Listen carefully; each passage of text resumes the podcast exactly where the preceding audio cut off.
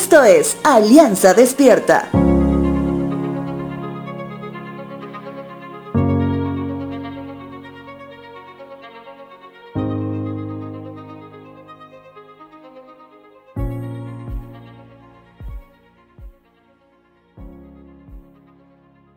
Muchos, por no decir todos, conocen la historia del verdadero prójimo, aquel que con mucha humildad aceptó brindar ayuda a pesar de cualquier circunstancia.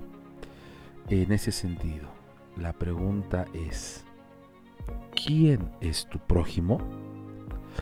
Tal vez hoy pienses que el prójimo es alguien que debe ser alguien similar a ti pero eso dista mucho de la verdad.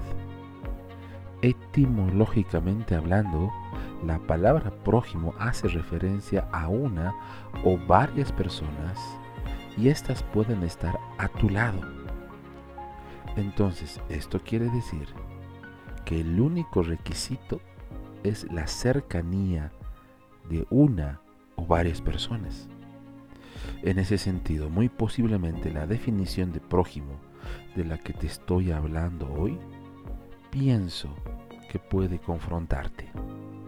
Romanos capítulo 15, verso 2 dice lo siguiente.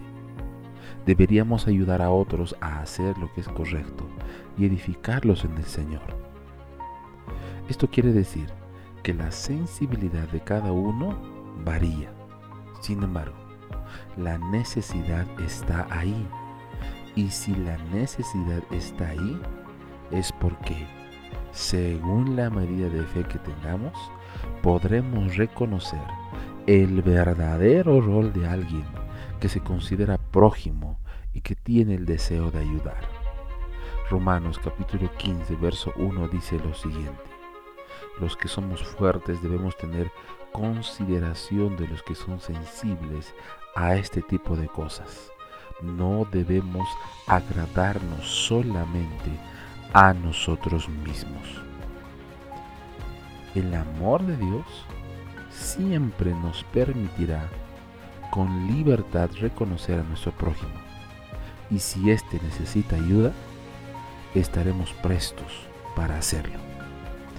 Te dejo con la siguiente frase. Señor, permíteme servir al prójimo por amor a ti.